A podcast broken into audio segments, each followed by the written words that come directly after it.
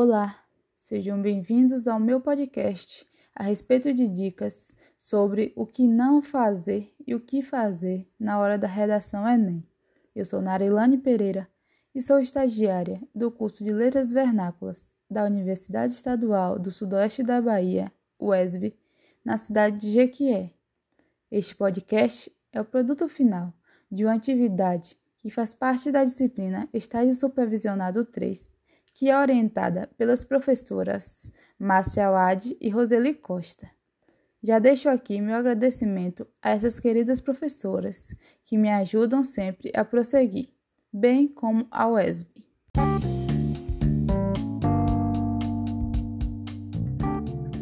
Você também já tirou uma nota não tão boa em sua redação Enem? Sendo que esta é a nota decisiva para conquistar uma vaga no ensino superior? Você sabia que grande parte dos estudantes que fazem o Enem não tem um bom rendimento em sua dissertação por não entenderem o que podem ou não fazer em sua redação? Por esse motivo, irei te explicar o que você deve ou não fazer na hora da sua redação do Enem. Fique comigo! Eu irei agora falar algumas dicas sobre o que não fazer e o que fazer na hora da redação.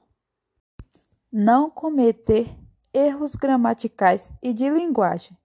A norma padrão da língua portuguesa, ou seja, a gramática tradicional, é a primeira competência avaliada numa redação no Exame Nacional do Ensino Médio. Assim, erros nesse sentido acarretam perda de vários pontos. Alguns deles são ambiguidade, que é o uso de palavras com mais de um significado. Exemplo: por fim, levou o filho para o seu quarto. Não está claro de quem é o quarto, o do filho ou seu próprio. Cacofonia, que é o som desagradável na junção de palavras. Exemplos: na oração, eu vi ela no supermercado. A cacofonia está no viela, que é o mesmo som da palavra viela. De acordo com as normas cultas do português, teríamos: Eu a vi no supermercado. Já na oração, beijou na boca dela, a cacofonia está em boca dela, que pode ser entendido como cadela. Pleonasmo que é a repetição desnecessária de uma informação. Exemplo de pleonasmo, vicioso, ou de redundância. Eu subi lá em cima para ver o que ela queria. Não há justificativa para utilizar esta redundância. Para evitar esse vício, basta um dos termos eu subi para ver o que ela queria. Uso excessivo da palavra que. Exemplo: muitos candidatos do Enem revelaram que desconheciam totalmente a matéria que constavam dos programas que foram organizados pela banca que os examinava. Barbarismo, que é o emprego incorreto de uma palavra ou expressão. Exemplo: a troca do ela está meio cansada por ela estar meia cansada, entre outros não fazer o texto de primeira na folha final. Para economizar tempo, muitos candidatos optam por fazer a redação direto na folha final, pulando a etapa de rascunho. Isso acaba gerando rasuras. Organizar a redação no espaço de rascunho permite que o estudante, ao fazer a revisão do que escreveu, corrija possíveis erros ter pressa e falta de atenção. O tempo joga contra os candidatos e a preocupação com o relógio gera pressa e descuido. Muitas vezes, o erro acontece por falta de atenção e não por falta de conhecimento. Por isso, a revisão atenta é bastante importante. Ter coerência textual. Na hora de fazer a argumentação referente ao tema, Muitos candidatos tentam demonstrar amplitude de conhecimento, encaixando algum outro assunto dentro do tema proposto. Isso pode comprometer a coerência do texto. o que chamamos de redação sem pé nem cabeça. Para evitar isso, é importante se manter sempre bem informado, com a leitura de jornais, revistas e notícias para garantir uma capacidade argumentativa cada vez melhor, conseguindo assim argumentar bem sobre qualquer que seja o tema proposto e sem perder o foco. Fazer o uso de toda a bagagem e conhecimento acumulados nas aulas de filosofia sociologia ou história é sempre bem-vindo, mas cuidando para não fugir do tema. Observar seus pontos fracos. Sempre há um ou outro aspecto em que o estudante demonstra menor domínio, aumentando assim a brecha para o erro.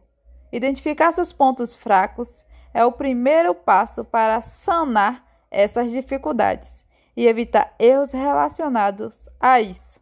Na hora de fazer a revisão final do texto, é preciso ficar atento.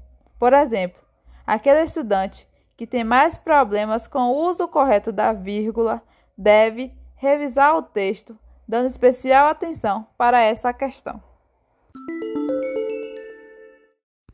Agora, falarei para vocês o que fazer para ter uma boa redação. Em seguida, farei a leitura de uma redação Enem nota mil com comentários no final de cada parágrafo. Os textos que possuem nota mil não servem só para desanimar os candidatos. Ler redações excelentes pode ser uma tarefa interessante nos estudos, já que as estratégias e informações utilizadas nos bons textos inspiram os alunos que os leem. Agora, como já disse anteriormente, estarei lendo e apontando elementos interessantes em uma redação que recebeu nota mil pela banca do Enem. E o seu papel será o de entender todo esse processo de interpretação e aplicar isso a muitos outros textos exemplares. Vamos! Antes disso, Vamos lembrar alguns pontos estruturais que precisam ficar evidentes já na primeira leitura de uma redação. Introdução é o início do texto, contendo o tema a ser desenvolvido, exposto com muita clareza. Envolve o problema a ser analisado. Geralmente, pode ser exposto em apenas um parágrafo. Uma introdução não deve ser muito longa, para não desmotivar ou ficar cansativa para o leitor.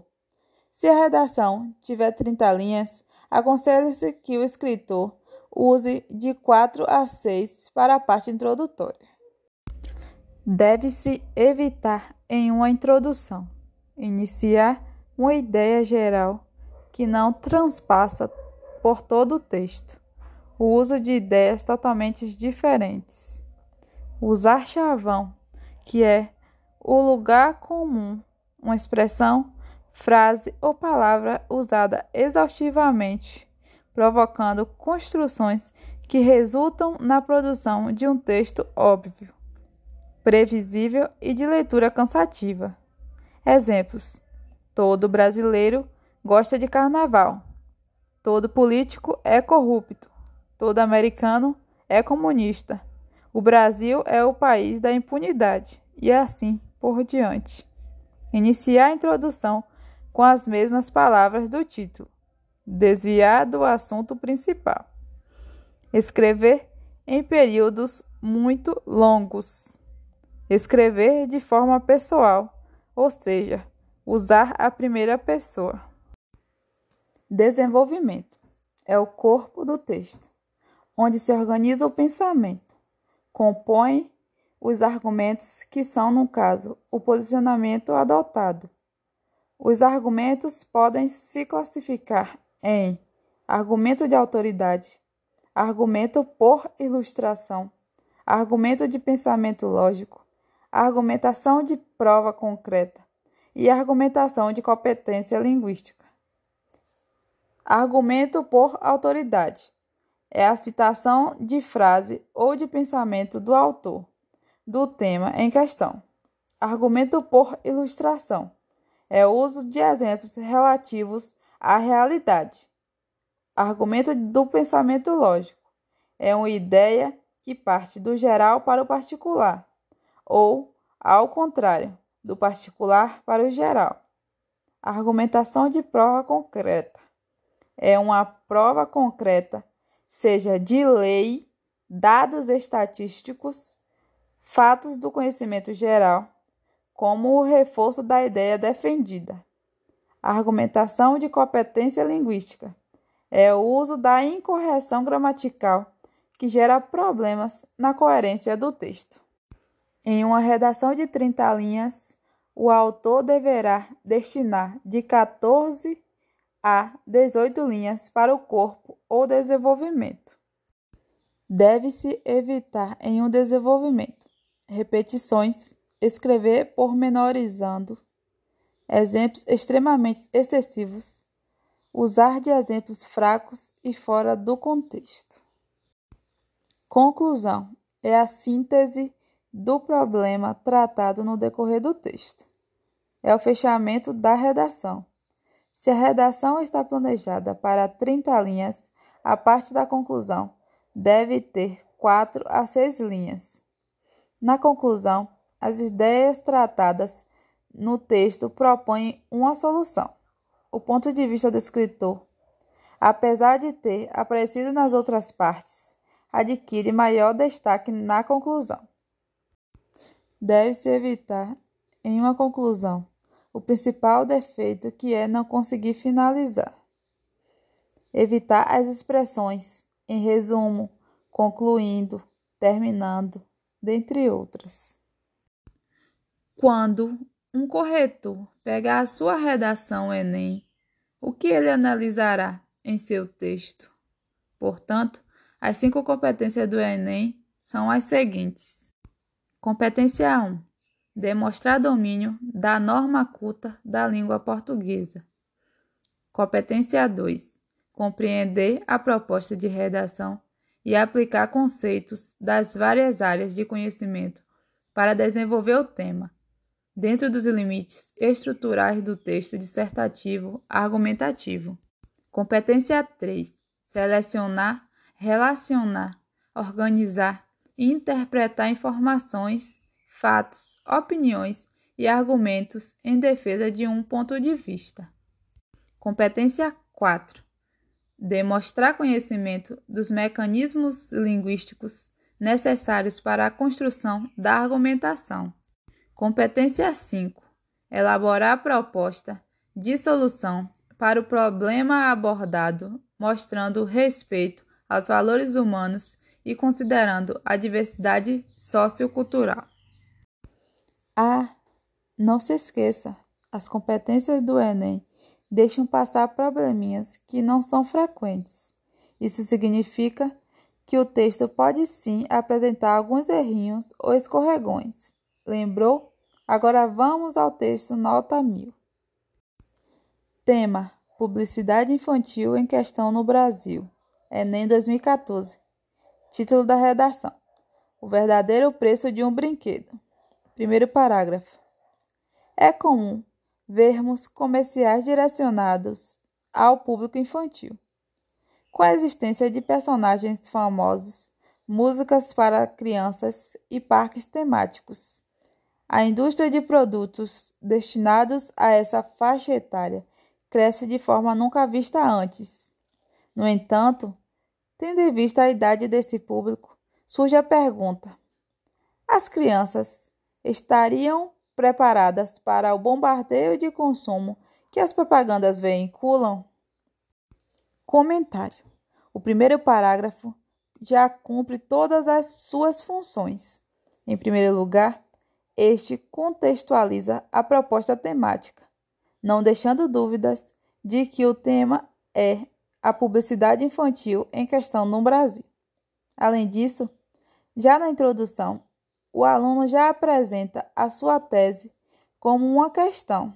A palavra bombardeio já mostra, de certo modo, o lado negativo da publicidade exagerada e admite o ponto de vista do autor sobre toda essa questão.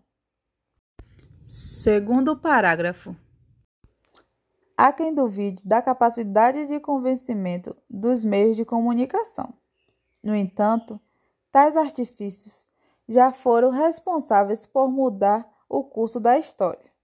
A imprensa, no século XVIII, disseminou as ideias iluministas e foi uma das causas da queda do absolutismo.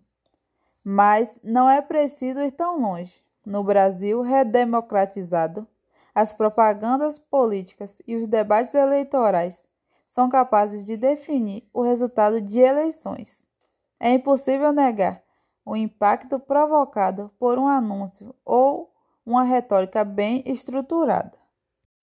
Comentário: No segundo parágrafo, já comprovando a sua tese, o autor começa a mostrar o poder, a força da publicidade no Brasil e no mundo, apresentando um desenvolvimento da imprensa ao longo da história, reforçando assim a ideia de que a propaganda sempre impactou o interlocutor sempre buscou passar alguma informação e, em muitos momentos, mudar opiniões.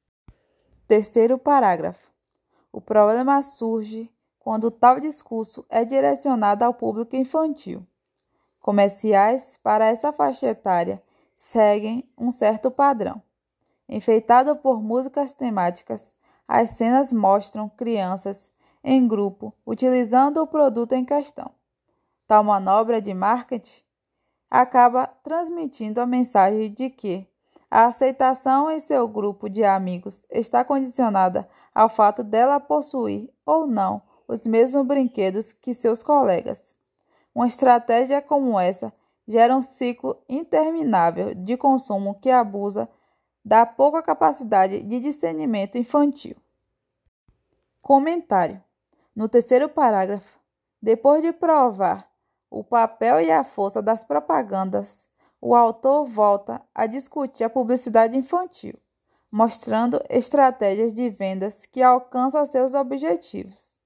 Além disso, ele destaca o quanto tais mecanismos afetam a mente das crianças, atingindo, inclusive, a sua relação com grupos de amigos. Quarto e último parágrafo. Fica clara, portanto, a necessidade de uma ampliação da legislação atual, a fim de limitar, como já acontece em países como Canadá e Noruega, a propaganda para esse público, visando a proibição de técnicas abusivas e inadequadas. Além disso, é preciso focar na conscientização dessa faixa etária em escolas, com professores que abordem esse assunto de forma compreensível e responsável. Só assim construiremos um sistema que, ao mesmo tempo, consiga vender seus produtos sem obter vantagem abusiva da ingenuidade infantil. Comentário: Neste quarto parágrafo, que é de conclusão, o autor traz comparações. Isso ajuda e muito na hora de defender a tese, além de mostrar que houve uma interpretação dos dados apresentados na coletânea de textos. Na coletânea havia um mapa com as principais formas de regulação no mundo. Por fim, o candidato do Enem apresenta propostas detalhadas e aplicáveis aos argumentos utilizados, sem atingir os direitos humanos, que é uma exigência da prova do Enem. E aí, gostou? Se você avaliar sozinho pelo menos uma redação exemplar por semana, seus textos com certeza ficarão melhores. Confie em mim. Tem alguma dúvida? Deixe seu comentário. Vamos escrever uma redação? Bom texto, que ele seja nota mil e uma boa prova Enem.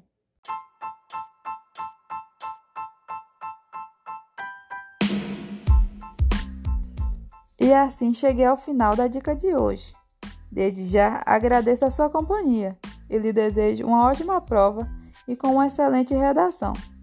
Ah, aproveita e compartilhe esse podcast com seus amigos para que eles também tenham sucesso no Enem. Até mais!